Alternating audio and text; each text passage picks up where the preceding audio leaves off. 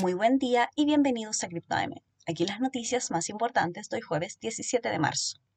El precio del Bitcoin mantiene un nivel sobre los 40 mil dólares, mientras la Reserva Federal de Estados Unidos anunció ayer el alza de las tasas de interés en 0.25% debido a la inflación sostenida que presenta el país y los efectos económicos de la guerra en Ucrania. Este aumento es el primero que se realiza desde 2018.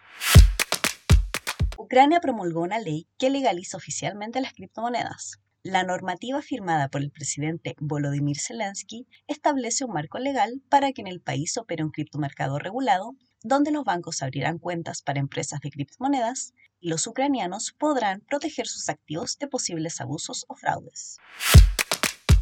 El banco HSBC, el octavo más grande del mundo, es la nueva institución que se asoció con The Sandbox, buscando convertirse en el primer banco global en ingresar al metaverso.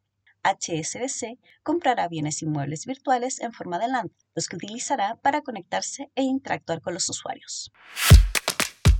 Y eso es todo por hoy. Muchas gracias por escucharnos. Recuerden visitar cryptomarket.com, suscribirse para recibir notificaciones de nuevos capítulos y seguirnos en redes sociales. Que tengan un muy buen día.